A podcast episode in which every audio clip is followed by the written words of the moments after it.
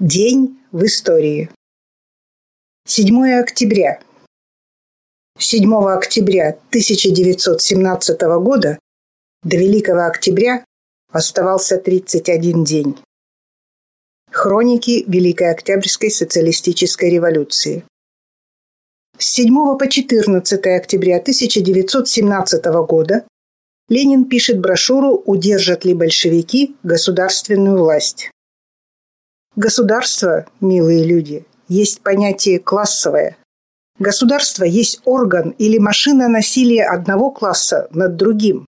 Пока оно есть машина насилия буржуазии над пролетариатом, до тех пор пролетарский лозунг может быть лишь один – разрушение этого государства. Бояться сопротивления капиталистов и в то же время называть себя революционером, желать числиться в социалистах – какой позор! Наша революция непобедима, если она не будет бояться сама себя, если она вручит всю полноту власти пролетариату, ибо за нами стоят еще неизмеримо большие, более развитые, более организованные всемирные силы пролетариата.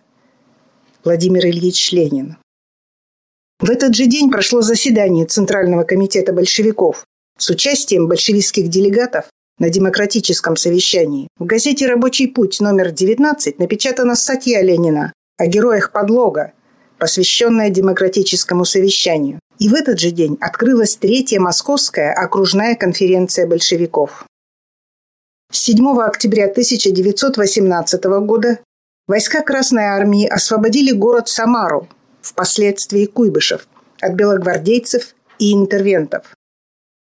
7 октября 1918 года в Москве приказом Реввоенсовета Республики для подготовки высших командных кадров из рабочих и крестьян была создана Академия Генерального штаба с 1925 года имени Фрунзе. Это было как бы второе рождение такого уровня высшего военного заведения России. Николаевская академия Генерального штаба существовала с 1832 года. 1919. Коммунисты вперед! В эпоху гражданской войны идеалом партии пролетариата является воюющая партия Владимир Ильич Ленин. 7, 10, 12 октября 1919 года на Южный фронт выехали группы коммунистов из Москвы – Первая массовая партийная мобилизация в вооруженных силах была проведена в связи с тяжелым положением на Восточном фронте по постановлению ЦК РКПБ от 29 июля 1918 года, когда на фронт были направлены десятки тысяч членов РКПБ. В конце 18 года наступление деникинских войск вынудило ЦК РКПБ вновь объявить 26 ноября вторую партийную мобилизацию с призывом до 20% состава численности парторганизаций. В апреле 1919 ЦК РКПБ вынужден был объявить третью массовую партийную мобилизацию на Восточном фронте для отражения успешно наступавших колчаковских войск. Мобилизация была почти готовой. В большинстве местных партийных организаций было мобилизовано до 50, а в угрожающих районах до 100% коммунистов. В течение 19 года Проводились также частные и персональные мобилизации, необходимость которых обуславливалась тяжелым положением на различных фронтах. Так было, к примеру, при наступлении Юденича на Петроград в мае 19 года. Так было и в сентябре-октябре 19 при наступлении Деникина на Москву. Четвертая массовая партийная мобилизация была проведена в связи с тяжелым положением на польском фронте и захватом врангелевскими войсками Северной Таврии.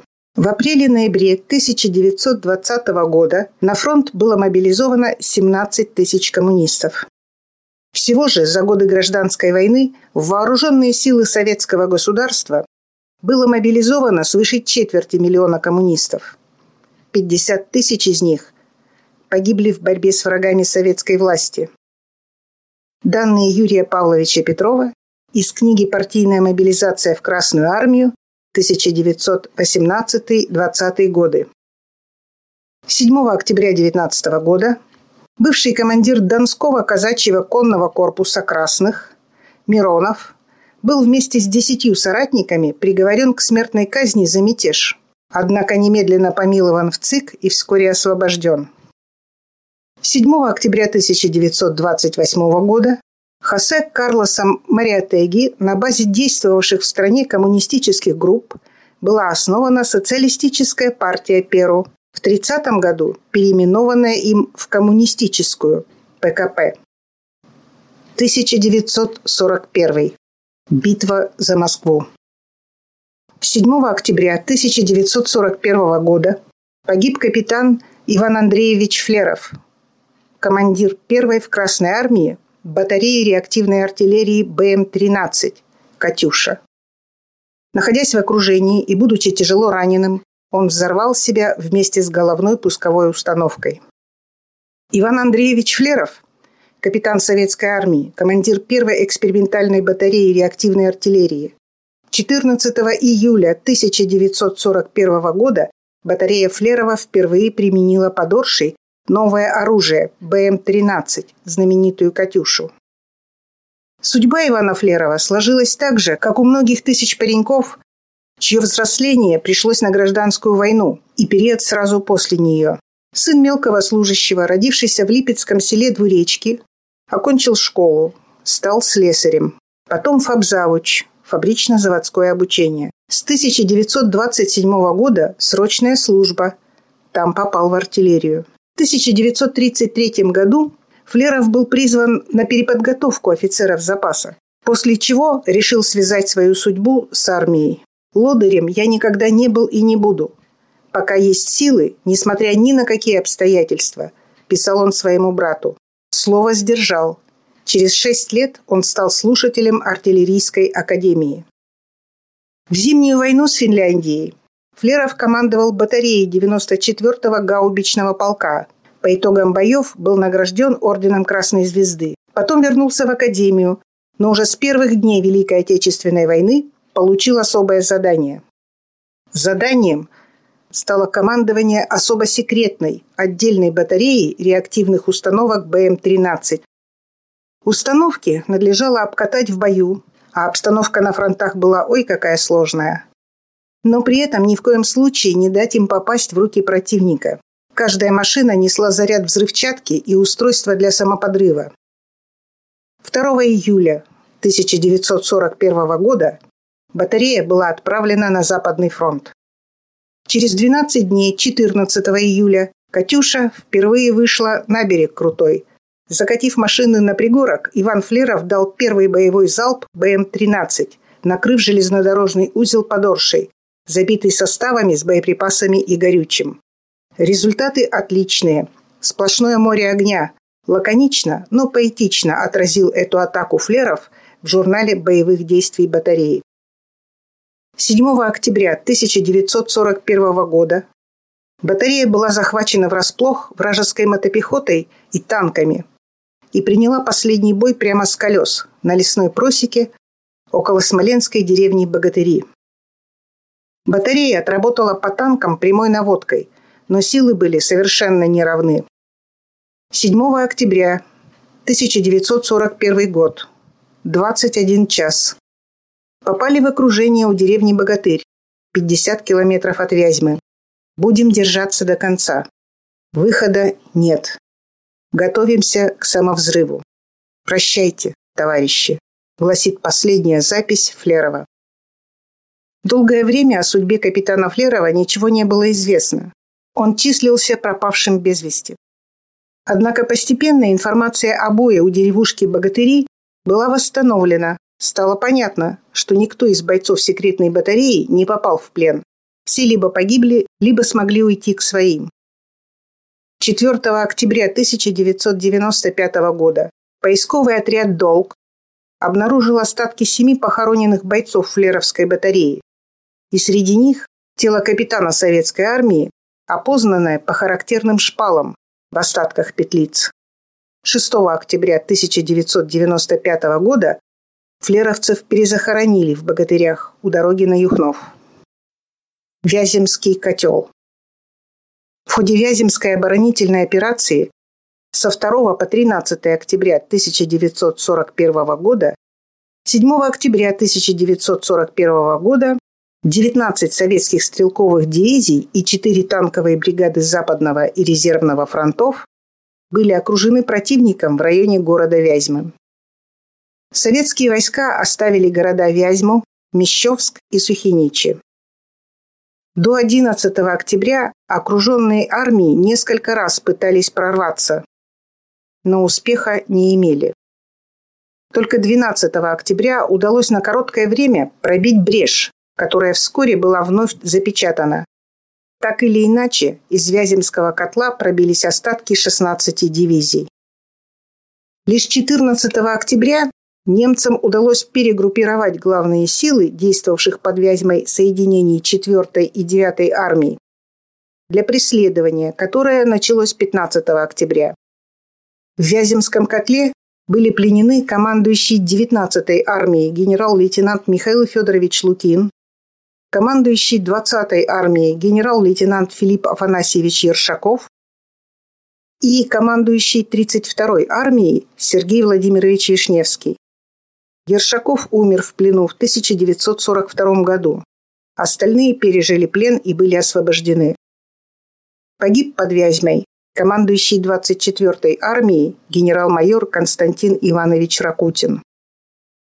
Гибель в окружении войск трех фронтов на дальних подступах к Москве в октябре 1941 года не была напрасной. Они на длительное время приковали к себе крупные силы немецких пехотных и даже танковых соединений группы армий «Центр». Наступление на Москву могло быть продолжено только подвижными соединениями танковых групп, и то не в полном составе. Это позволило восстановить рухнувший фронт с опорой на Можайскую линию обороны. Когда на этот рубеж вышла немецкая пехота, советская оборона уже была значительно усилена за счет резервов. Быстрое взятие Москвы сходу не состоялось. 1944. Петсамо-Киркнесская стратегическая наступательная операция. Петсамо-Киркнесская операция проходила с 7 по 29 октября 1944 года. В результате операции было освобождено советское Заполярье, ликвидирована угроза порту Мурманск, разгромлены войска противника в Северной Финляндии, освобожден район Печенги, взят город Пецама, Печенга. Красная армия вступила в Северную Норвегию. С 7 октября 1949 года была основана Германская Демократическая Республика. 7 октября 1959 года впервые в мире состоялся облет Луны и фотографирование ее с обратной стороны автоматической межпланетной станции «Луна-3» с передачей изображения на Землю. 31 декабря 1959 года Сергей Королев собрал ближайших сотрудников своего ОКБ-1 для традиционного подведения итогов года и новогоднего поздравления. «Наш подвиг», — сказал Сергей Павлович, оценен не только человечеством, но и богатым французским виноделом. Он объявил, что подарит тысячу бутылок шампанского тем, кто покажет обратную сторону Луны. Он был уверен, что ничего у нас не получится, и не боялся риска. Но проиграв, он сдержал слово. Вечером ракетчики понесли домой на семейную встречу Нового года французское шампанское, полученное в подарок за Луну. 7 октября 1962 года состоялся первый испытательный полет в качестве самолета-носителя ядерного оружия реактивного стратегического бомбардировщика ЗМ созданная в ОКБ-23 главный конструктор Владимир Михайлович Месищев. Ядерная бомба мощностью 320 килотонн была доставлена к месту взрыва на полигоне острова Новая Земля. 1976. 7 октября 1976 года на два месяца раньше срока уложен железнодорожный путь на участке Березовка-Амгунь протяженностью 50 километров 300 метров. Это один из участков БАМа. На строительстве отличились комсомольцы. Машинист путеукладчика Ефрейтор Шаптала, рядовые Шафранюк, Федоров, Муравьев, Колышев, Фаркушин. 1977 год. 7 октября принята Брежневская конституция. В новой Конституции был введен новый раздел «Советы народных депутатов и порядок их избрания», где была закреплена вся система советов, увеличен срок полномочий Верховных Советов с 4 до 5 лет, местных Советов с 2 до 2,5 лет. Впоследствии, в 1988 году, был установлен единый срок для всех Советов – 5 лет. Закрепляется также уже существовавший в прежней Конституции буржуазный принцип всеобщего равного прямого избирательного права при тайном голосовании. При этом, согласно статье 96, был снижен возраст пассивного избирательного права в Советы до 18 лет, в Верховный Совет до 21 года. Ранее он был 23 года. Раздел 5 закреплял положение о высших государственных органах власти, Верховном Совете и Совете министров СССР. В разделе 6 были обозначены органы власти союзных и автономных республик, где высшими государственными органами власти являлись местные Верховные Советы и Советы министров. Следует признать, что Брежневская конституция, подчеркивавшая полное равенство, тем не менее приближала СССР к западным капиталистическим странам и являлась очередным шагом от революционной диктатуры рабочего класса контрреволюционной буржуазной демократии. Даже на вид она сильно отличалась от коротких, ясных, понятных любому Конституции 24 и 36 годов. Это была толстенькая, многословная брошюра, набитая терминологией, читать которую Рабочему человеку было невыносимо скучно. Право отрывалось от трудящихся, становясь прерогативой профессиональных юристов.